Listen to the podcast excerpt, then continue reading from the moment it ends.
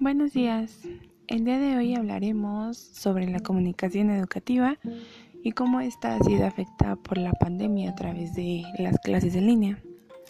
La falta de conectividad y de preparación digital docente se interpone a la estrategia de clases a distancia implementada por la SEP para hacer frente a la contingencia. La educación es una de las principales áreas que se ha visto gravemente afectadas por, la crisis del coronavirus a nivel mundial. Y en el caso específico de México, las soluciones dejan expuestas fuertes deficiencias de su sistema educativo. Hay dos grandes obstáculos que se han identificado para llevar este plan a cabo. Uno es la falta de conectividad y herramientas, así como el desconocimiento digital, tanto de profesores como de alumnos.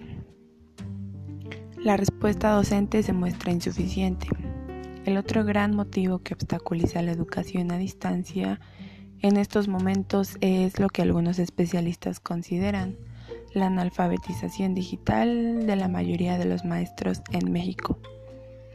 Ya los maestros tienen esa dificultad que no son expertos en crear esa experiencia de aprendizaje digital, ni esa formación está bien establecida en las escuelas normales, indica el presidente de Mexicanos Primero. Lo que hemos visto a través de este podcast son los cambios por los que ha atravesado la comunicación educativa en estos tiempos. ¿Qué es lo que la SEP debe implementar para que la comunicación sea efectiva? ¿Quién juega el papel más importante en esta educación, el docente o el educando? Los dejo con esta reflexión y nos vemos en el siguiente podcast.